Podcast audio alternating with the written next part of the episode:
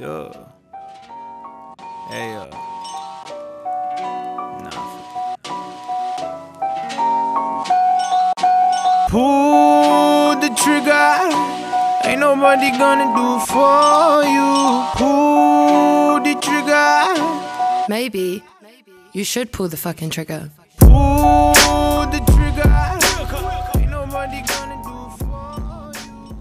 Hola, muy buenas chicos, bienvenidos a un capítulo más de La Caña se hace el guaro. Mi nombre es David Mi nombre es Johnny, el pato sónico. y yo soy Richie. Y hoy vamos a iniciar de una vez con secciones súper chivas. Hoy tenemos reviews de series y, y, series animadas y animes en general. Eh, bueno, básicamente hoy todo se trata de palabolas. ¿Dónde es Dragón?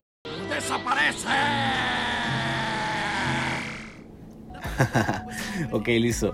Eh, bueno, por cierto, quería decir que esto probablemente está saliendo el día de mañana, entonces eh, feliz día de la anexión del partido de Nicoya a todos. Eh, la verdad es que es un evento súper importante, el 195 aniversario de tan importante evento, eh, el momento en que Guanacaste pasó a ser parte de una, nuestra provincia, nuestra séptima provincia. Así que, bueno, estamos la verdad bastante, bastante felices celebrando aquí este, en el trabajo. De hecho, hicimos eh, actividades, la gente vino con chonetes y carajadas y la verdad, eso es muy lindo, eso es muy lindo. Hay que saber, hay que saber ser hay que saber hacer patria, hay que saber disfrutar y celebrar la tierra en la que nacimos. Entonces, la verdad, este, que viva Costa Rica, que viva Guanacaste y nada más queríamos hacer ese disclaimer. Así que bueno, entrando, entrando directamente al primer review del día, hoy vamos a hablar de una de las mejores series animadas que hay en Netflix hasta el momento. Mi favorita, la verdad y vamos a hablar sobre Bojack Horseman.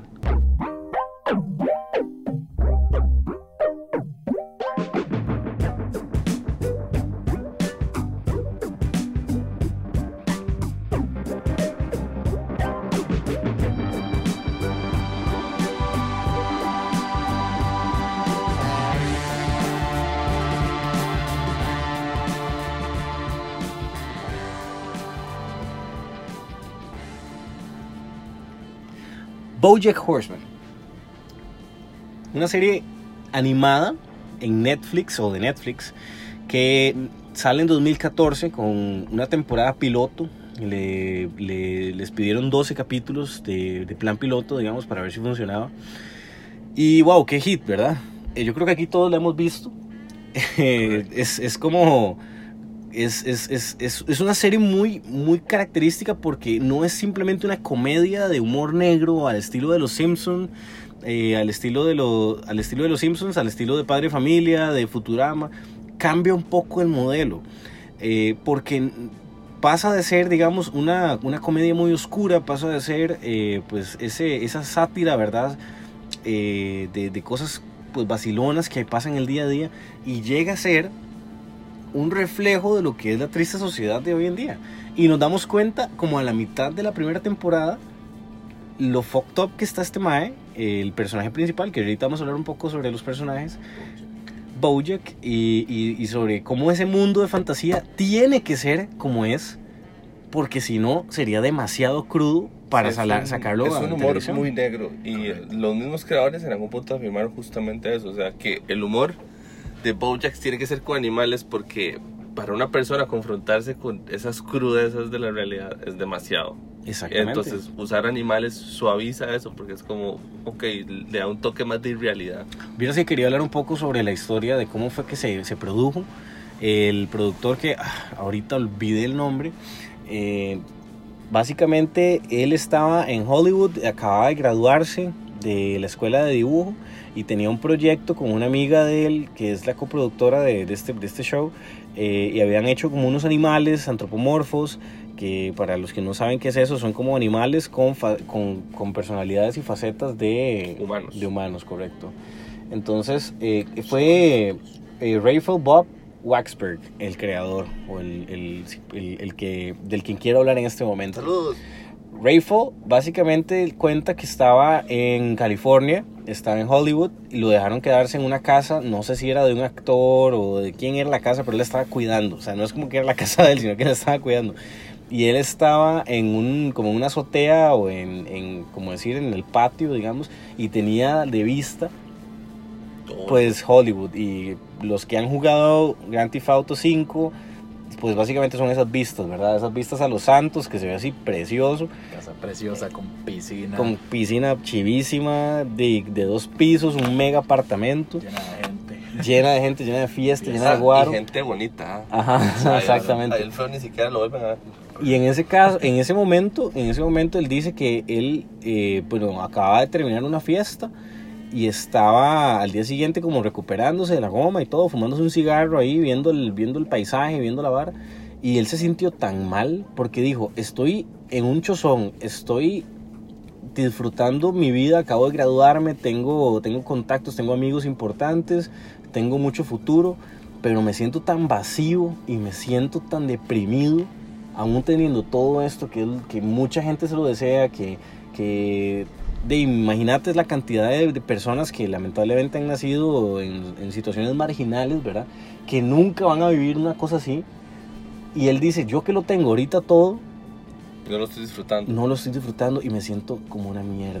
Qué raro. Y entonces, Hay demasiada gente famosa que se siente así. exactamente, Robin Williams, para descanso. Robin Williams Jim- o Jim hasta Carrey. Jim Carrey, correcto. Jim Carrey. Eh, Heath Ledger también se sentía. Exactamente. Bueno, Heath Ledger, vamos a dejar un asunto aparte. ¿no? Ampliaremos. Sí, claro.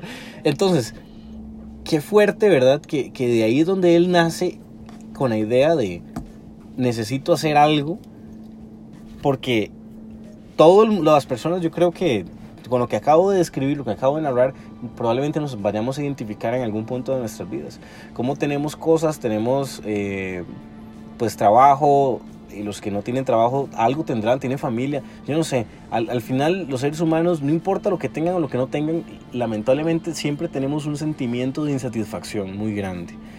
Y de ahí nace la premisa o de ahí nace como el, el, el plot de lo que es Bojack Horseman. Entonces, Bojack es un caballo antropomorfo, como les expliqué, son animales con facetas o características de humanos, entonces es un caballo que tiene manos y piernas de humano, eh, habla y es una persona. Y este mundo es un mundo que tiene animales antropomorfos y seres humanos al mismo tiempo Y se relacionan. se relacionan unos con otros y pueden tener relaciones sexuales porque son como personas, son, son otras personas en realidad. Simplemente, simplemente que di, son animales. No se ve como algo zoofílico, sino que se ve pues realmente como si fueran... Normal. Exactamente, fuera Sí, súper normal. exactamente. Obviamente por ahí también viene la vara de, de, pues esta vara de aceptar como es uno, ¿verdad? Y obviamente es otro mensaje O ahí. sea, todo, todo tiene su crítica. Exactamente, es como ese mensaje ahí oculto de, de, pues, de aceptación y bueno, etcétera. Pero en este mundo, ¿verdad? Eh, es paralelo, digamos, a lo que es Hollywood. Creo que tiene, no sé si de hecho sí le llama Hollywood o tiene Todo otro llama nombre, sí Hollywood. O sea, Hollywood. todo lo demás eh, se mantiene igual. El mundo es igual, solo que son humanos. con en lugar de- animales. Ajá. Y es súper fucked up porque Bojack fue famoso en los años 90 con una serie estilo sitcom. Y él fue como, no sé, los que vimos 3x3 o Full House, eh, los que vimos, eh, ¿cuál otra serie es así? Ah, bueno, no sé, El Príncipe del Rap, los que vimos sitcoms así familiares de, de, de, pues, de la gente así que, que apareció en esos shows, que fueron famosos en el momento, fueron súper famosos. Y después, desaparecieron. Nadie los vuelve a ver. Y esas son las cosas que, que toca esta serie, ¿verdad? Ese tipo famoso que fue tal vez bastante exitoso en algún momento de su vida y luego desapareció. Bojack sí, fue... o lo que pasa con mucha gente en Hollywood, que es una, un fenómeno muy común que se llama el encasillamiento. Ok. Que es cuando la persona se está famosa en un rol, que cuando lo pones en otro rol sigue siendo el, el personaje, entonces cuesta mucho sacarlo de, ahí y entonces termina su carrera estancándose. Correcto, correcto, exactamente. Eso pasó, por ejemplo, eh, bueno, no sé, los que nos gusta mucho el cine, ¿quién no, quién no recuerda la película de, eh, bueno, las tres películas de, de Hannibal, con Anthony Hopkins y la actriz, se me olvidó el nombre, eh, que sale en, en las tres películas, sale en Clarice, sale en El silencio de los inocentes y sale Jodie en Foster. Hannibal. Creo que es Jodie Foster. No, porque No. de hecho eh, Julianne Moore reemplaza a Jodie Foster para Hannibal. Ah, y ok, en la tercera no sale Clarice Starling. El problema del encasillamiento surge, en, digamos, en personajes. Por ejemplo, te pongo a, a tu Sylvester Stallone. Claro, Rocky Que Balboa. este man, usted lo pone en una cinta psicológica y diga, no. Digo, ahorita Jamás. El mae no tiene hablada profunda. No tiene, el mae, yo quiero que el mae huele bala. Y eso es a lo que yo estoy acostumbrado cuando veo una cinta de Stallone. Entonces, una vara profunda, no. Eso es un encasillamiento. O huele bala o huele pichazos. Sí, ese mae Ajá. entra completamente en una película de acción, no puede entrar en una... Un drama, yo no me lo imagino en un drama. Y fijo ha hecho drama. Bueno, Sí, Rocky, Rocky, Rocky en es un algún- drama. eh, Rocky es un drama y aún así son pichazos. Y me recuerdo, recuerda que Rocky la escribió él. Sí, y él ganó Rocky un Oscar por claro, esa película. claro. Y eso fue así como su cúspide en su primera película. Entonces, imagínate todo lo que vino después. Y bueno, lo que quiero decir es que Bojack fue famoso y después de eso pasó esto, se encasilló y se estancó totalmente. Y él entró en un estado de, de pues insatisfacción tremendo. Y entonces ahí viene la parte de la fiesta. Tras de eso, el personaje es, es, un, es un tipo muy patán, muy idiota, Es una. Tiene, muy infantil. tiene un, un contexto psicológico muy fuerte de un, de un papá venido a menos porque era un, era un come mierda, perdón por la palabra, pero no se me ocurre otra. Y la mamá venía de una familia alcurnia, o sea, una familia establecida con dinero. Y básicamente él crece con ese complejo de inferioridad Claro. porque él- la mamá simple y sencillamente odiaba la vida que llevaba. Y eso es algo que quería tocar súper fuerte.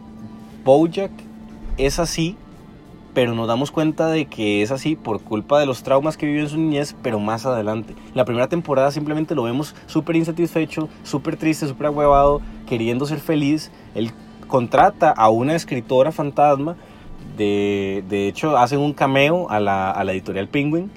Eh, es un pingüino. es un pingüino y él, él manda a una escritora fantasma para que le ayude a escribir la biografía. Para los que no sepan, escritor fantasma es una, escrit- es una persona que te ayuda a vos, como digamos, a escribir tu historia, porque claramente esas cosas a veces pueden ser muy complicadas, que, que tus puntuaciones, que tu ortografía, que tu gramática y tu estética para la hora de escribir, entonces eso es un escritor Exactamente. fantasma. Es alguien que, que vas a escribir en tu nombre. El, No es que el libro va a ser como... Ajá, ¿no? exactamente. No, sí. en la noche. Entonces él contrata a esta muchacha, creo que se llama Diane, ¿verdad? Diane Guyen. Y Vietnamita, es una vietnamita, de Boston.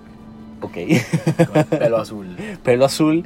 Y ella se hace amiga de Bojack y empieza pues a perseguirlo por todo lado y a escribir su historia.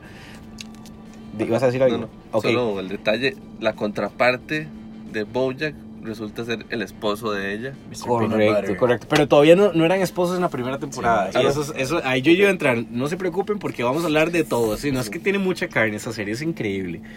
Mr. Peanut Butters es un perro, es un labrador, obviamente antropomorfo, que fue famoso igual en los noventas con una serie que era exactamente la copia de la serie donde salía Bojack. Bojack salía en una serie que se llamaba Horsing Around Horsing around. y era con tres chiquitos. Y era que se quedaban huérfanos y entonces él era el papá adoptivo de los tres chiquitos. Ajá. B- eh, Mr. Peanut Butters era el papá adoptivo de dos chiquitas que eran gemelas y no me acuerdo cómo se llamaba, no sé si era Dogging Around, una cosa así. de hecho era Dogging Around. porque No era- estoy era- seguro, era pero- legítima copia. Era la copia exacta. Y eh, por algún motivo, Mr. Peanut Butters fue muchísimo más exitoso y famoso que Bojack después del periodo de fama, digamos. Es de- que, digamos, Mr. Peanut Butter, así con. Entendamos que Mr. Peanut Butter es un labrador, es un labrador. ajá. es un antropomorfo labrador. Entonces, es como la actitud jovial de un perro.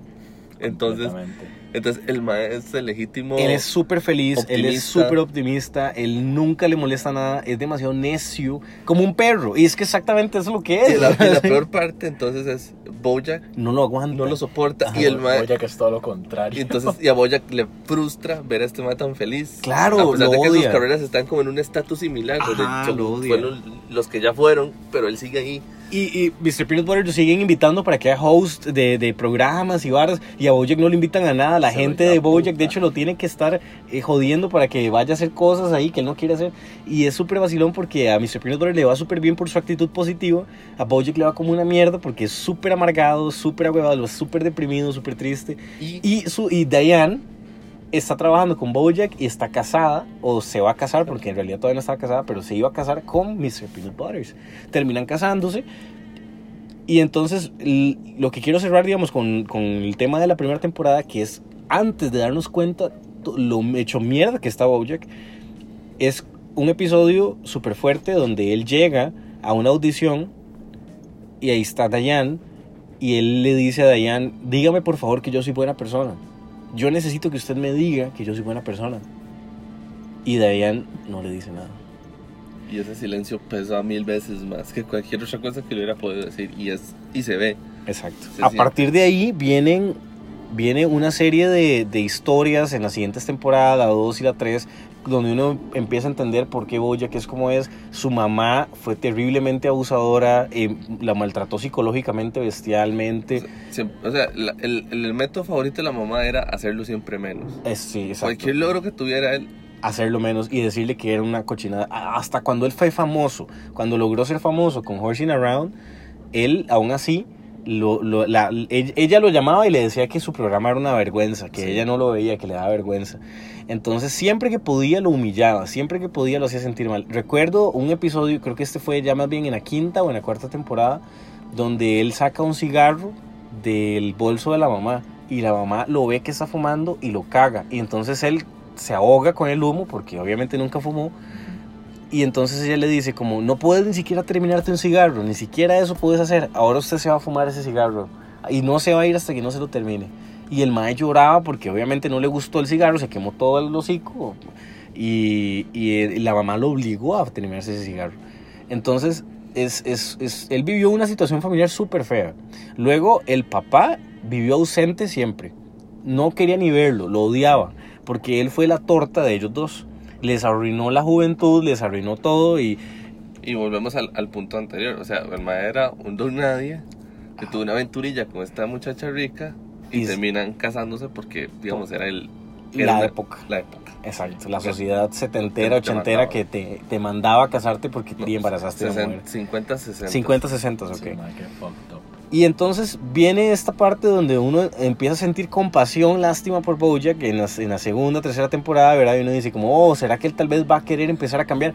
Pero llegamos a la cuarta temporada y nos enteramos, o sea, esta es la triste realidad y eso es lo más tuanis de la serie. Yo, yo siento para mí que eso es lo más tuanis de la serie, que es cuando, cuando te matan las ilusiones porque así no es la vida, así no es el mundo Sí, cuando le enfrenta a la realidad. uno frente a la realidad. Y hay un episodio del que me quiero centrar ahorita, ya casi para ir aterrizando el tema de Bojack, y es uno donde él simplemente se harta, se harta de todo y se va, se va a buscar al gran amor de su vida. Y ese gran amor de su vida vive en Arizona. Y todo ese episodio se trata de que él se va a Arizona a vivir con ellos como por un año. Y está en la, ella se encuentra, él la encuentra y se da cuenta que está casada, tiene dos hijos. Y el mae, de la verdad es que prefiere ser el mal tercio y se queda con ellos. Y se compra un barco, de hecho, y se lo Así, parquea ahí. sí, lo parquea por alguna Vaya, razón. parte de la casa. Lo parquea a la par de la Ah, choza. porque en un lugar donde no hay ni, ni lagos ni Va nada. a Arizona. Arizona es un desierto. Y él le preguntan, ¿por qué vino a Arizona? Y él, es que vine a comprar un barco. Y para, o sea, como, ¿qué? Nada que ver. Arizona. Entonces resulta ser que él vive a la par de la casa de ellos con el barco. El mae vive ahí en el barco. Charlotte. Y exacto, la, el amor de su vida se llama Charlotte. Y tiene una hija que se llama Penny, que es de, la viva imagen de ella cuando era joven. Para que sepan, es un venado. Y resulta ser que de ahí ella, eh, Penny, va a, a graduarse y Bojack se ofrece a ir con ella al baile de graduación. Originalmente lo hizo por buena, por buena fe, o sea, en el episodio se ve como que el mal lo está haciendo con... No hay mala intención. no hay mala En intención. principio. Y resulta ser que después de la fiesta se embriagan y se emborrachan. Una de las amigas de, de, Cha- de Penny queda muy borracha. Y entonces él la lleva al hospital y le dice, eh, yo a ustedes no les di nada. Tienen que mentir y tienen que decir que yo a ustedes no les di guaro. Y él se empieza a asustar, se empieza a preocupar. Y empieza de nuevo a hacer cosas de las que él se quería alejar, pero vuelve a repetir sus propios patrones, sus propias varas. Y obviamente ellos que son carajillos, son adolescentes, le dicen, pero, pero Bojack, usted es el adulto, usted nos dio las varas. Ustedes tienen que mentir porque si no me meten a mí en problemas y no sé qué. Y los, deja, los dejó botados. Se llevó a Penny para la casa y... Y la en el yate, ¿no? la- ella le trata de besar a Bojack, como que se le, como que se le insinúa. Y le dice, este, es que yo soy mayor y en Arizona la edad de consentimiento sexual es a los 16 años y yo quiero coger con usted. Y el madre le dice, no, ¿qué le pasa? Nada que ver. Entonces ella se enoja y dice, ay, te odio y se va. Entonces Bojack se va como al patio, digamos, y ahí se topa a Charles, la mamá. Y empiezan a verse ellos dos y hablan. Y Bojack aprieta con la mamá de Penny. Sabiendo que ella está casada, tiene una familia y todo. Y entonces ella se enoja. Y le dice, madre, pero usted sabe que yo tengo una familia, tengo todo bien. ¿Y usted por qué quiere venir a cagarse en mi vida ahora? Y entonces el madre dice como, ok, sí, sorry, tiene razón, mañana me voy. Y entonces el madre se va para el barco. En lo que está subiéndose al barco, se encuentra Penny. Penny lo fue a buscar. Y entonces de ahí el mae se la lleva para el cuarto. Y estaban a punto de hacer cosas cuando Charles, la mamá, ¿verdad? De Penny, sube al barco para decirle a Bojack que lo siente, que sorry. Y se da cuenta que está con la hija en el cuarto. Y la hija estaba como arrodillada en la cama, como ya a punto de quitarse la ropa, digamos. Y fue un momento, o sea, es una escena súper fuerte porque Demasiado. fuerte. porque, ¿sabes? Es que se siente súper feo. O sea, Bojack se va al piso totalmente. Se va al piso. Y ella nada más le dice, lo quiero fuera de mi propiedad mañana temprano. O llamo a la policía. Y no había ni amanecido cuando Bojack de, llama a un remolque porque él es millonario. Se lleva su barco para California. Y va fumándose un cigarro todo el camino, digamos. Y así termina la serie. Bueno, termina ese, ese, ese capítulo. Hay muchos remarks aparte de esto porque es importante que la gente, que ustedes, nosotros los podcast escuchas, primero la vean. Porque sí, ahorita la narrativa que le estamos poniendo es súper oscura, qué horrible, pero no, pero hay mucho humor de por medio. Y aparte, digamos, toda esta, toda esta psicología de Bojack atendiendo como personaje, también hay muchos trasfondos, sobre todo de la cultura norteamericana.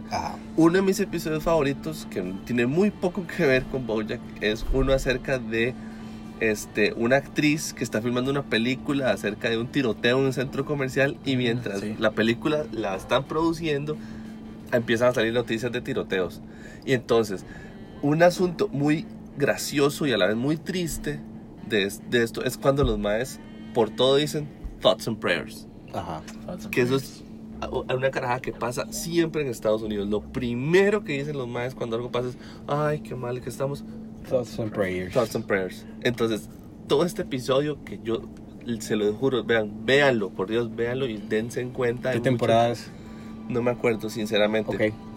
shooting, Creo ponga, que- bus- busquen como Bojack Horseman Shooting. Es en la cuarta. Creo que es- yo creo que también es la- en la Sí. cuarta o en la tercera, pero Sí. ese episodio es una joya, no solo por el tema que toca, sino como lo toca, cómo lo sensibiliza y a la vez lo desensibiliza en mil maneras diferentes. Ya para cerrar literal el tema y, y- y dar espacio porque tenemos varios reviews el día de hoy, quería mencionar que después de que Diane escribe el libro de Bojack, Bojack resurge de nuevo en el estrellato, se vuelve a ser famoso, vuelve a conseguir este, que le pongan atención, le ofrecen el papel de su vida, quiere interpretar a su héroe desde que era carajillo, que es un caballo de carreras que se llama Secretariat y que se termina Secretariat. Se termina suicidando, o sea, ese personaje se termina suicidando porque él eh, amarra como que como que arreglaba carreras, sus propias carreras, él, y apostaba y ganaba dinero O sea, al con principio sí le fue bien, pero ya como que después el man como que cayó en adicciones y varias, entonces termina apostando. Él termina, ajá, y se termina matando. Entonces él, él obviamente para Bojack es súper importante interpretar a ese caballo que él admira tanto. Y entonces él decide, él decide pues interpretar eso. Después de que él hace Secretariat, hasta lo nominan para un Oscar. Él vuelve así a surgir, pero sí, el estrellato inmenso. Y no saben lo infeliz que es él durante todo ese tiempo. Y entonces ahí donde viene uno de los episodios más icónicos, que de hecho si ustedes lo buscan en Wikipedia, hay tres episodios que son súper buenos. Eh, este se llama eh, Your Piece of Shit. Es, así Sí. se llama el episodio. You piece, no, You Fucking Piece of Shit se llama. Vamos a poner el audio de los primeros dos minutos porque es impresionante. Piece of shit. Stupid piece of shit. You're a real stupid piece of shit. But I know I'm a piece of shit. That at least makes me better than all the pieces of shit who don't know they're pieces of shit. Or is it worse? Breakfast. Oh, I don't deserve breakfast. Shut up. Don't feel sorry for yourself. What does that do? Get breakfast, you stupid fat ass. Ugh. These are cookies. This is not breakfast. You are eating cookies. Stop it. Stop eating cookies and go make yourself breakfast. Stop it. Don't eat one more cookie. Put that cookie down. Do not eat that cookie. I can't believe you ate that cookie. Hey, Bojack, we need milk. For the baby. For the what? Where is the baby? I just saw Can. I borrow your car? What baby? I don't know. Tina's gonna make breakfast. She needs milk. Can I take the car or what? Shit. I don't want her driving my car, getting her grubby hands all over everything. She's not grubby, she's your daughter, you piece of garbage. You're a piece of garbage. A real shitty piece of garbage. Uh. Okay, think, idiot. If she takes the car, then you're trapped here with mom and her spooky lazy eyes. But if you get the milk and leave Hollyhock here with mom, then she can tell her things about you. Poison your own daughter against you. Is that what you want? Okay, how about, um, hold on. Oh shit, they're all looking at you. Say something, dum dum. Open your idiot dumbass mouth. I will get milk. Milk, milk, milk, milk, milk. What are they talking about right now? Probably you and what a dumb piece of trash you are, you fat sack of idiot. Why don't you do the world a favor and swerve into oncoming traffic? No, you don't deserve to die young. Only the greats die young. Oh, now you think you're young all of a sudden. One drink. Whoa, is it night suddenly? Suddenly sundown. Suddenly Sue's Town. What was that show? Suddenly Sue's Town? Brooke Shields, something. Show was on for like five years and now nobody. Oh my god. Is that life? You're there, you do your thing, and then people forget. Forget it, Jake. It's Sue's Town. Is that me? Am I the suddenly Sue's Town of people? Shit. Mm. Oh shit, you gotta drive. Sober up, buddy. Here we go. Sober now. Sober now. Come on, you drunk piece of shit. Be less drunk. Now. Okay.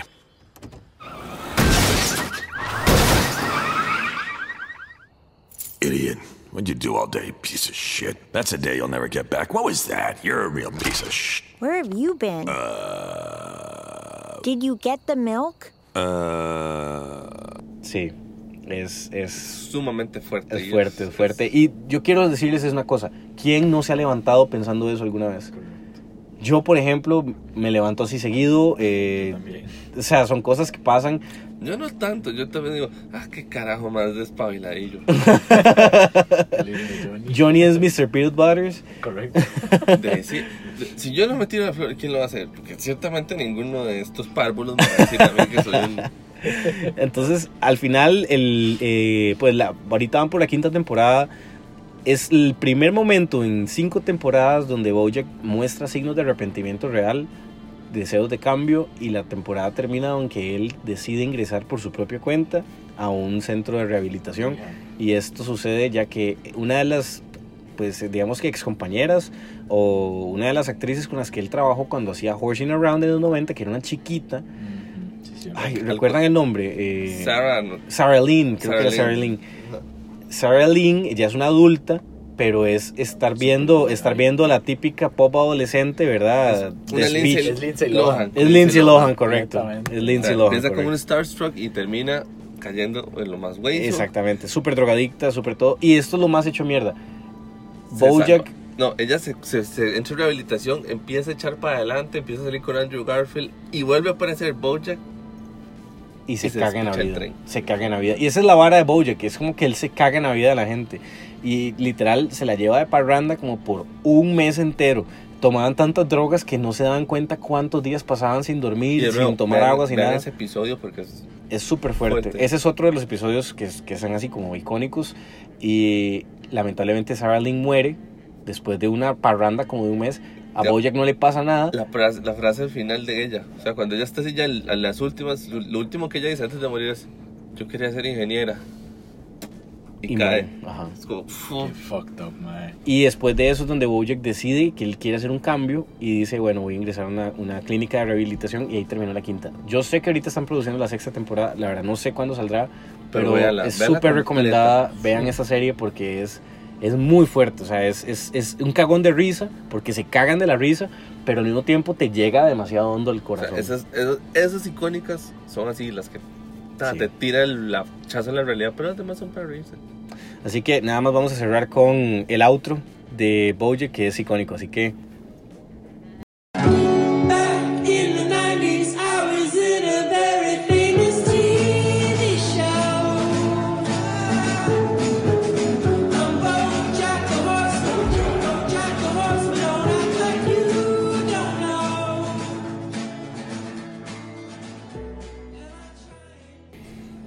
Ok, quiero darle el espacio a Johnny para que eh, pues continuemos con el siguiente review. Este es un review bastante chivo, este es un anime pero increíble. Eh, la gente que nació del 92 para acá pues lo recordará, estoy seguro. Fue algo que pasaron hasta por Cartoon Network en algún momento. Yo lo vi en Cartoon Network, que Todos chacarajillo. la vimos de Yo creo que todos la vimos, sí. Y bueno, es súper chiva. Entonces vamos a hablar sobre... Rurouni Kenshin, O Samurai X.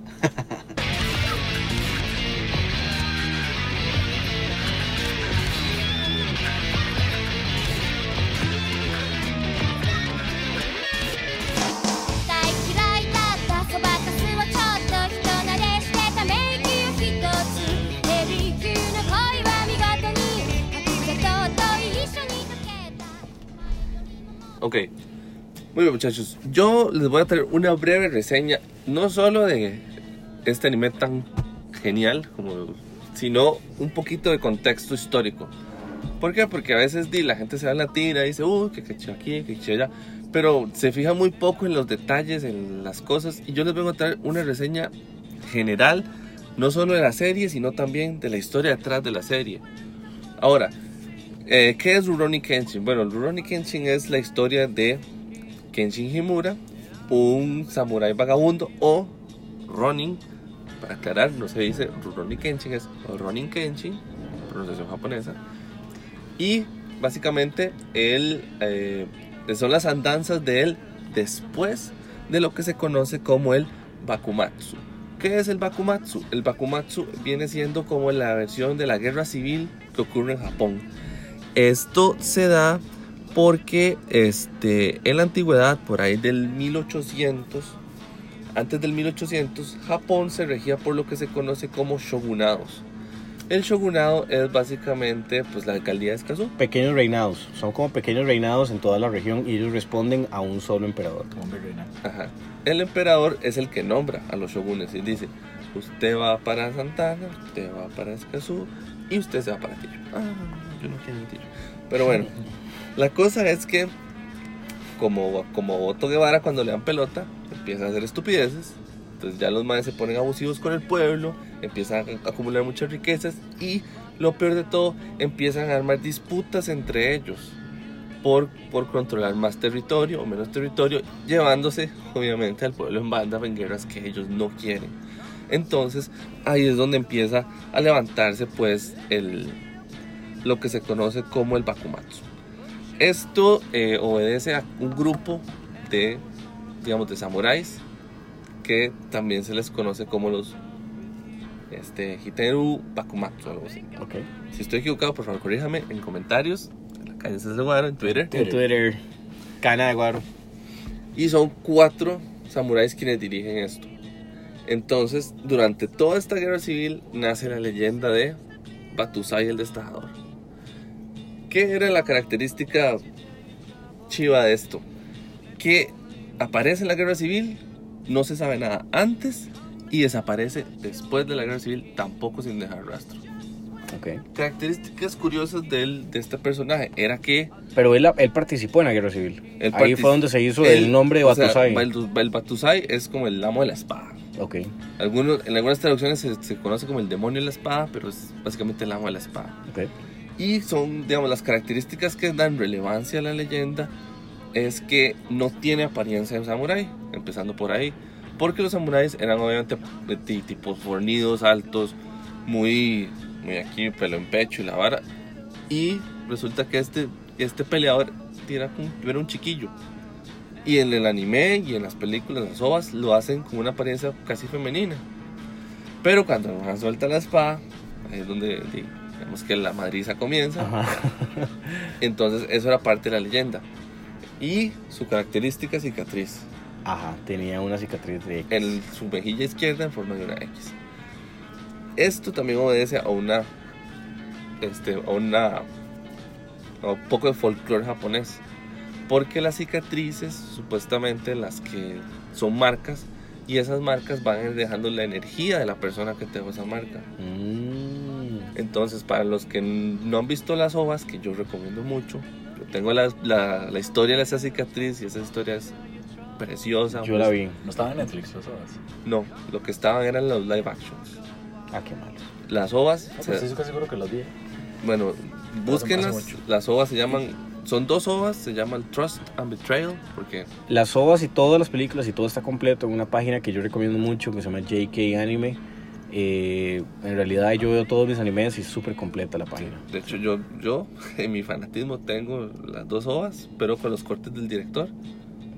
Muy, muy lindo y crudísimo como el sol. Claro, porque la historia de la, de la, de la cicatriz, no sé si la vas a contar, ¿Sí? pero es súper buena. Eh, sea, la y es, es una, es, de hecho, digamos, hasta el momento, cuando uno se refiere como a Samurai X, la pelea donde, donde resulta herido él, digamos, que es súper sangrienta y es súper bestial, digamos, es, es como de lo más recordado.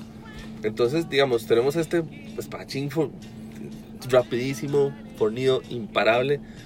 Y tenemos a este, Chiquillo. a este, a este samurái, no, ya es más grande que él, pero él necesita hacerse de prestigio. Y está protegiendo a uno de los, de los ministros del shogun de esa región. Tiene que di- rifársela como pueda. Lo masacra, pero no sin dejarle una marca en sus mejillas. Una, un corte. Super cochinada, no pasa nada.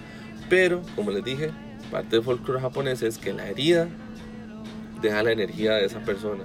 Entonces, durante parte de la película o parte de la historia vas viendo cómo la herida sangra. Y es como un recordatorio de que, esa, de, que de esa persona. De esa persona. ok. Va evolucionando y una- por una serie de acontecimientos recibe la segunda cicatriz. No quiero echar más porque al chile es una historia muy linda. Véanla Sí, es increíble. porque te deja, te deja mucho que pensar porque es, digamos, cuando una persona quiere probarse algo pero no está preparado y resulta que al final todo le sale mal. Y la saga es buenísima. A mí personalmente me encanta el personaje de Hajime Saito. Yo siempre he sido Gatotsu o de True and True. Entonces, esto sigue obedeciendo a todo lo que ocurrió durante el periodo del Bakumatsu, que es cuando el shogunado llega a su final y se establece un gobierno democrático. En perspectiva, es muy parecido a la historia de Inglaterra. O sea, Ok. ya el pueblo inglés estaba harto, hacen una guerra civil, se mantiene el, El- el ajá, reinato. correcto. O sea, el emperador sigue siendo su emperador, pero ya es como un título más nobiliar. Y ya la gente es la que escoge a los primeros ministros y todo. Y hacen un parlamento. Y hacen todo. el parlamento y todo. Correcto. Sí, es muy parecido, de hecho. Yo quiero decir que eh, es algo que es muy característico de Batusai es el hecho de que él jura en la serie, por ejemplo, eh, no, volver a, no volver a matar a nadie. Eh, no sé si es porque en el Bakumatsu, bueno, le dicen Batusai el destajador por algo, ¿verdad? Entonces era un carnicero totalmente. Pero él jura en la serie, digamos, no, no lastimar a nadie. Bueno, no lastimar, sino matar a nadie. Entonces El- él el utiliza... es que el juramento de él, ese, bueno, que sale en la película es, no voy a morir como un samurái. O sea, yo no voy a morir como un asesino, voy a morir en paz y voy a Ajá. seguir el camino de la paz. Entonces él cambia su, su modo operandi y entonces él es por eso que él desaparece. Correcto. Y empieza a utilizar su icónica espada, que es... La espada sin filo o filo invertido. Correcto. O sea, quiero lo- aclarar eso porque la gente siempre dice, no, es la espada sin filo. No, señores, Es el filo invertido. filo correcto. invertido. El, filo lo es- está ahí, nada Sí, más el que... filo está hecho. De hecho, muchas de las escenas, el que se corta es él. Ajá. por usar el filo más corto. Porque En- es súper buena y no sé, yo la recomiendo mucho, es, es vieja. Si la buscan ahora van a ver que es un anime viejo, antiguo, se ve muy parecido de hecho a Evangelion, del que ya de hecho, hablamos. es la animación es del 94. Ah, sí, entonces son, son animaciones muy parecidas, Ujú. son, son, este, de- Y van a ver mucho contraste porque las, las ovas son muy serias. O sea, es, es una, es una estética más, más realista, más seria. La anime- el anime en sí, las series, tiene sus momentos de gracia, tiene sus momentos ahí de reírse y la vara. Pero cuando llega el business, es el business y siempre es como la filosofía de él encarando a gente que claramente no quiere. Ajá, el, exacto, siempre es como con ese aire de no quiero pelear, pero si no me queda de otra, de me va a tocar defenderme. Me toca rifarme. Exactamente. Y termina siendo siempre peleas e- épicas, así, bestiales. Exactamente. ¿Algo más que quieras agregar de...? Bueno, no, como siempre, la invitación es para que la, la vean la serie, vean los live actions, porque esos y el de Bleach, y creo que los dos japoneses que salieron de Death Note son los únicos live actions que yo digo, hay que verlos. Porque, digamos, la coreografía de esas películas son muy pichudas. No Es- sabía que el live action... de- es que por lo general no veo live actions de, de, de No. animes, pero... No, y te entiendo porque los live actions en general son un asco. Como Pero el de Bleach es bueno. El de, Sí, no, es- el de Bleach es muy bueno y el de, y el de Samurai X es muy pichudo. Vamos a emplear sobre Bleach más adelante porque ese es mi anime favorito de todos los tiempos, entonces yo hablaré sobre ese en algún otro episodio, próximamente. Coming soon. Muy bien, ahora sí, vamos a un, a un review que la verdad hace rato que nos estaban pidiendo, por lo menos gente conocida, cercana, nos ha estado diciendo por qué no hablamos de esto. Es como la sensación nuevamente del, del momento, El saborcito del mes, el saborcito del mes. tu tutti frutti. Exactamente, y por eso vamos a hablar un poco sobre esa serie que la verdad en muy poco tiempo conquistó a todo el mundo. Y yo creo que estamos hablando, y yo, todos saben de quién estoy hablando, y es exactamente la casa de papel. La mattina mi sono alzato. Bella ciao, bella ciao.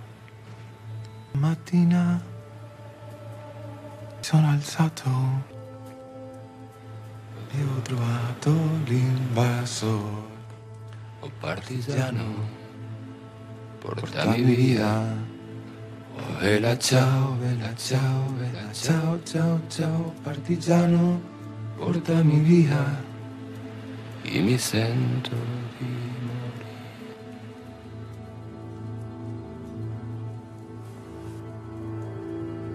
E se io muoio da partigiano, oh bella ciao, bella ciao, bella ciao, ciao, ciao, e se io muoio da partigiano, tu mi devi seppellire, e seppellire lassù in montagna. Bella ciao, bella ciao, bella ciao, ciao, ciao e seppellire lassù in montagna sotto l'ombra di un bel fiore. Delle genti che passeranno, bella ciao, bella ciao, bella ciao, ciao, ciao. Delle genti che passeranno.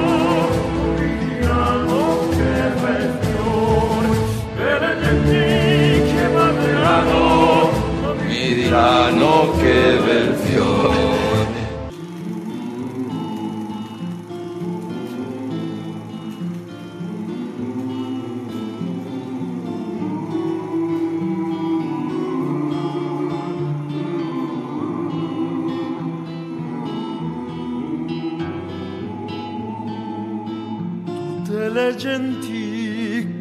我睡了，no。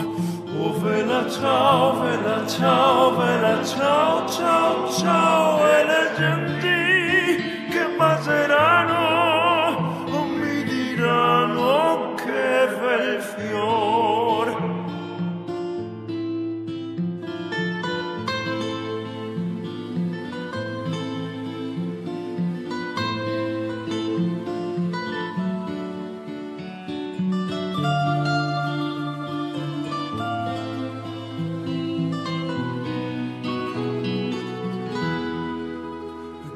È il fiore del partigiano.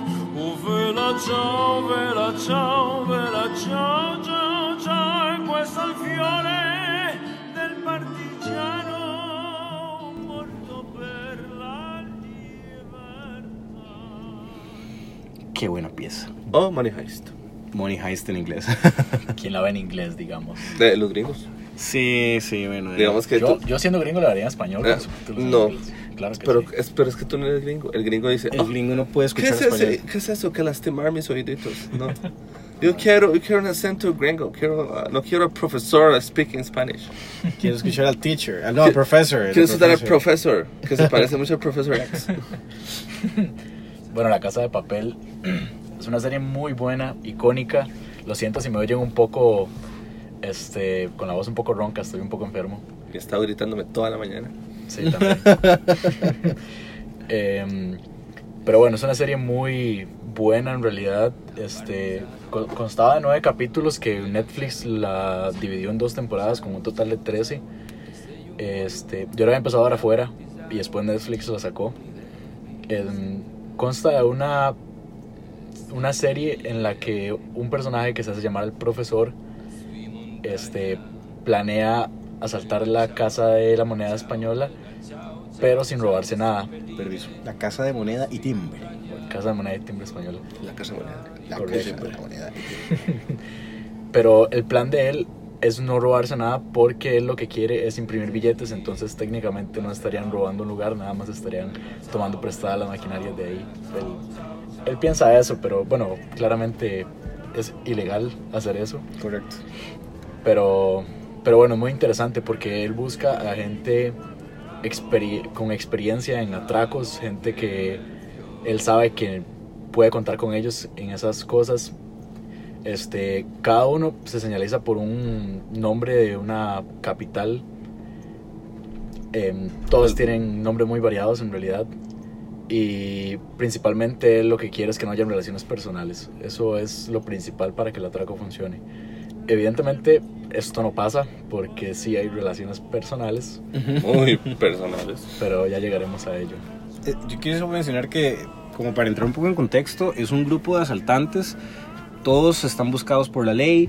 Todos eh, son, son personas marginadas que, que cometieron errores y ahora de, están, están así al filo de la navaja de perderlo todo. Y entonces sí, ellos no tienen nada que perder. eh, por eso es que es un plan perfecto para ellos. Es un grupo, no estoy seguro si son como 8 o 10, son 8 o 10 personas, digamos.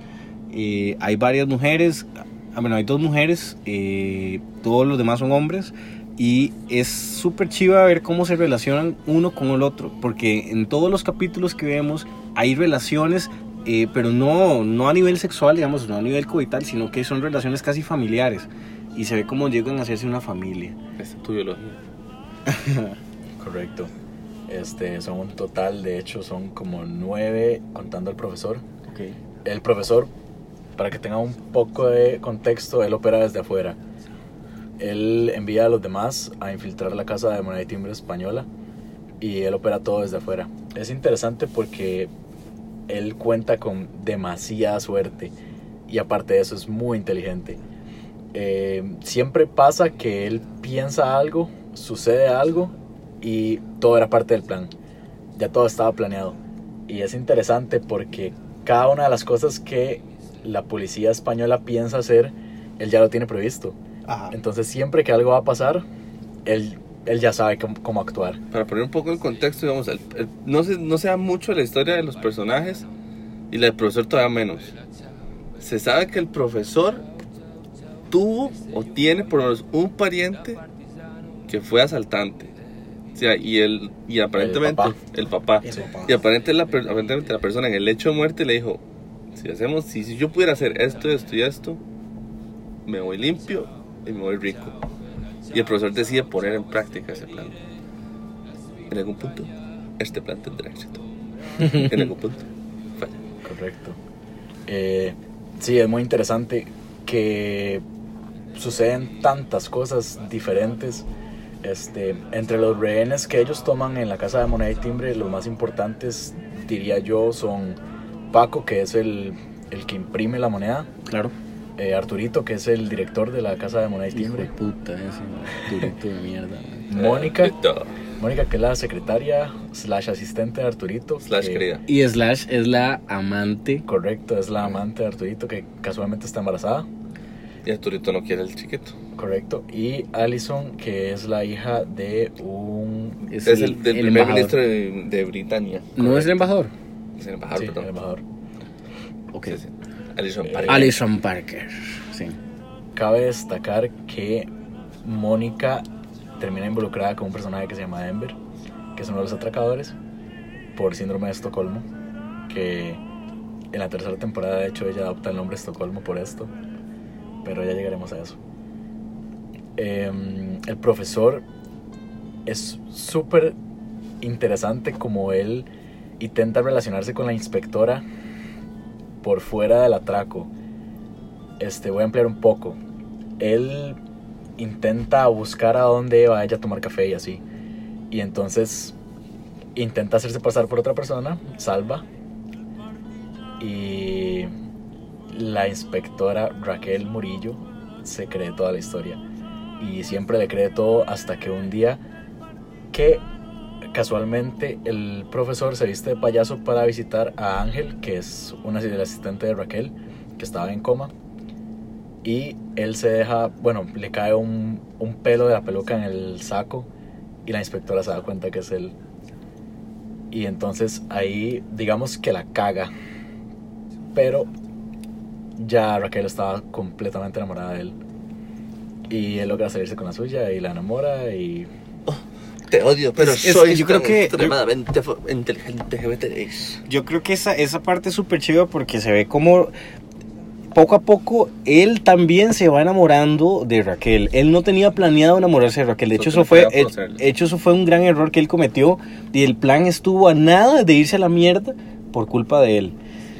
Y aún así, eh, todo se logró re- resolver, porque Raquel también se enamoró de él, pero Raquel lo apuntó con un arma y estuvo más de dos veces a punto de matarlo porque ella estaba súper furiosa de haber sido engañada. Moraleja. Correcto. En el café lo apuntó, lo apuntó dos veces.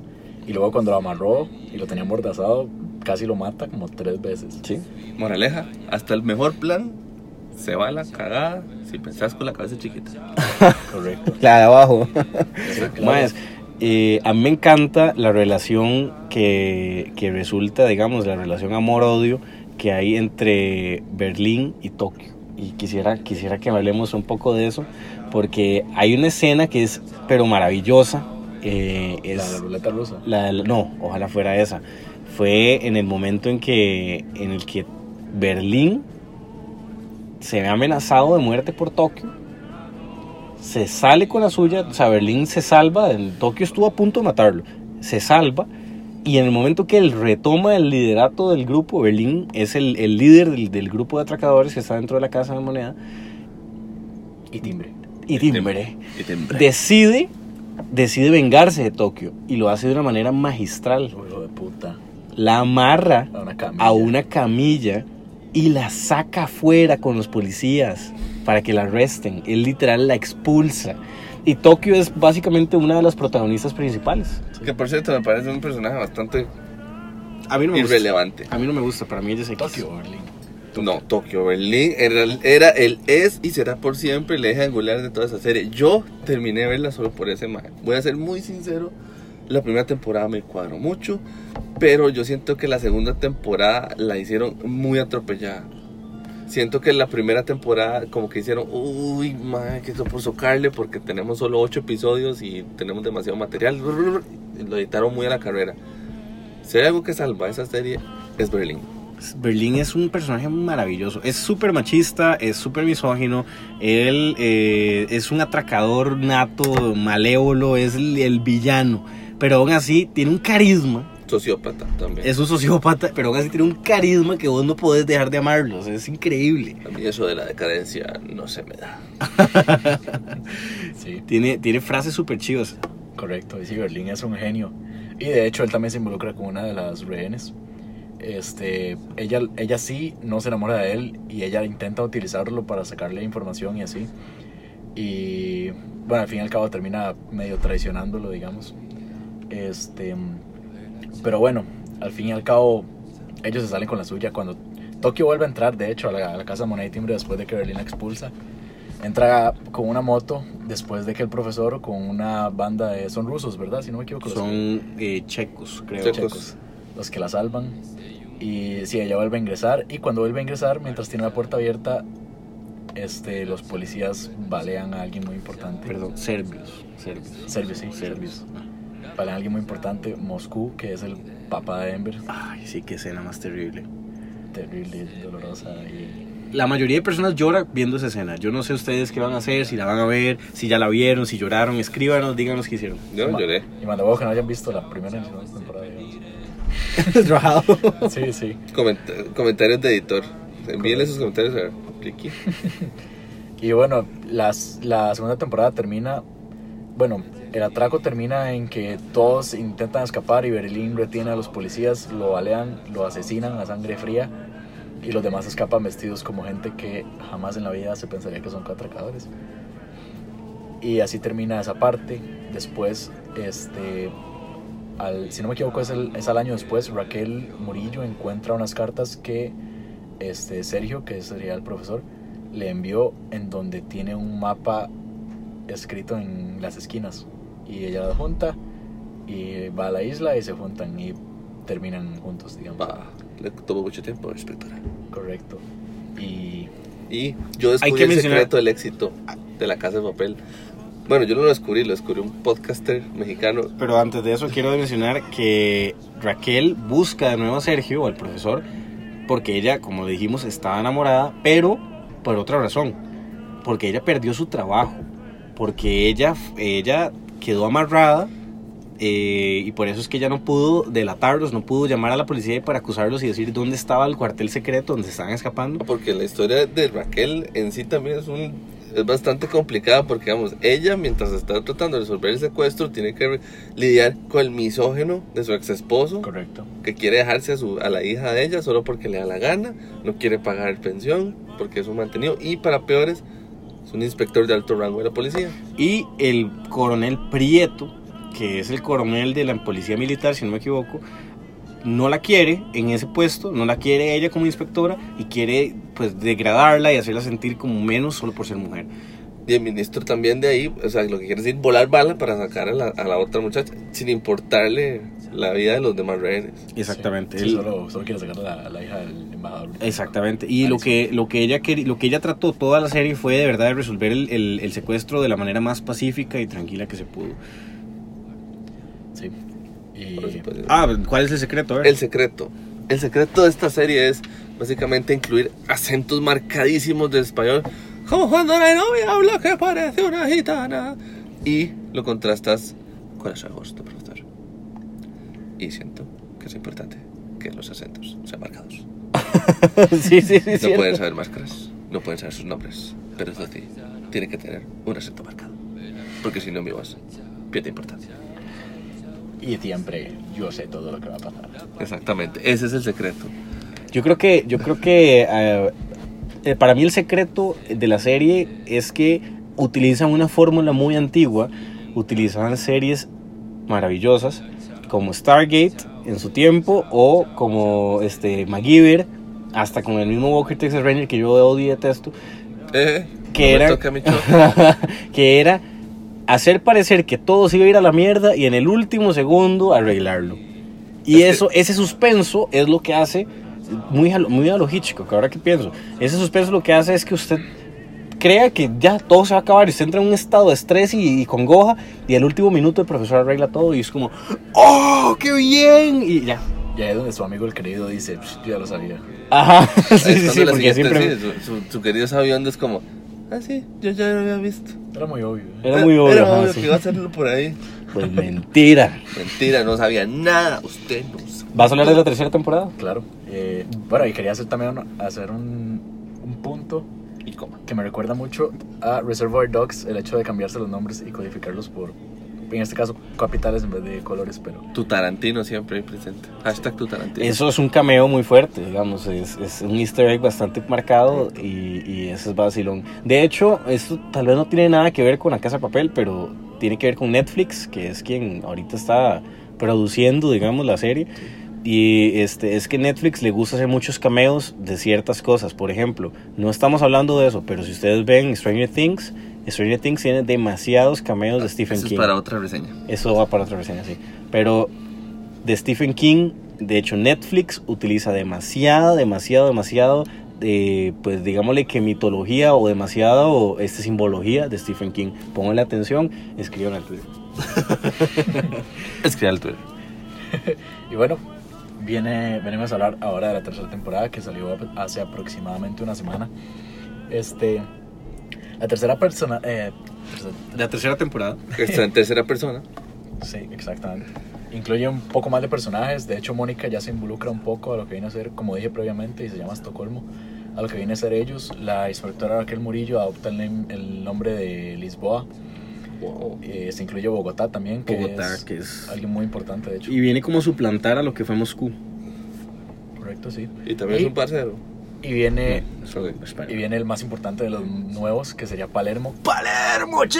que viene, viene a llenar el campo de Berlín, digamos. Que de hecho él está enamorado de Berlín. Ajá, Este, es gay. Oh, Correcto. cool.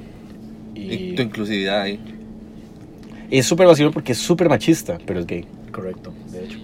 Y esta temporada trata sobre que, bueno, no les quiero hacer mucho spoiler porque es nueva, pero se ven los trailers, secuestran a Ryu y quieren ir a, a por él.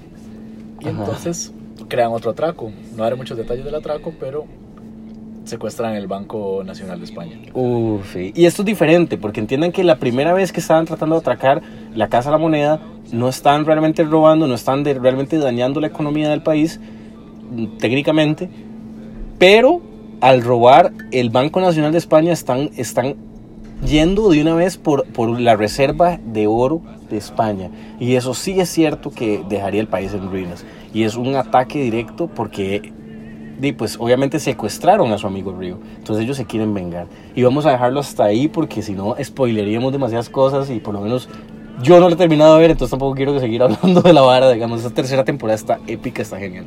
Súper buena. Y no hay mucho spoiler, pero sí diré que probablemente haya una cuarta temporada. Ok, ok, eso está muy bien. Yo quiero dejar en este momento una frase que dijo Palermo eh, en esta nueva temporada y la verdad me pareció súper graciosa y sin ofender a nadie. ¿Qué pasa, chica? ¿Qué está pasando? Aquí, hasta el coño del patriarcado, hijo. El patriarcado, viejo paradigma y sus múltiples machismos. Vamos a hablar de ello. ¿Sabes cuál es el verdadero patriarcado? ¿Cuál? El que tengo acá colgado. ¿Pero qué carajo les pasa? Son las 3 de la mañana. ¡Anda a lavar los Es, es, es demasiado, es demasiado este mae, como llega a suplantar a Berlín y la verdad lo hace magistral. Lo hace súper bien. Bueno, yo quiero, yo quiero decirles que eh, eso va a ser todo por hoy. Les agradezco demasiado que sigan escuchándonos. A la gente del trabajo que nos sigue apoyando un montón. A la gente en Guate, que todavía nos están oyendo en Guate. Un saludo. La gente de Vietnam, que todavía nos están oyendo en Vietnam. A la gente de España, un abrazo enorme. Tenemos seguidores en España y les queremos decir que les mandamos mucho love, mucho amor. A la gente de Cuentos de la Milpa que nos saludaron en su podcast, un saludo a ustedes de regreso. La verdad, les agradecemos el apoyo. Un saludo a Kenneth que tiene un carro nuevo. ¡Oh, qué de nuevo el Carlos! y cerramos de una vez, chiquillos. Les agradezco por todo y que les vaya súper bien. Chau. Hasta luego. Por cierto, nada más quiero saludar a los vietnamitas. Sin chao. Sin chao. O con chao.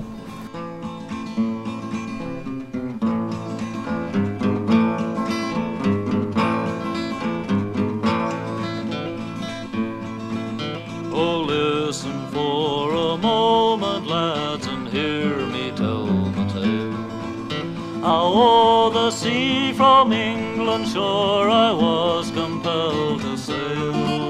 The jury said he's guilty, sir, and said that judge said he.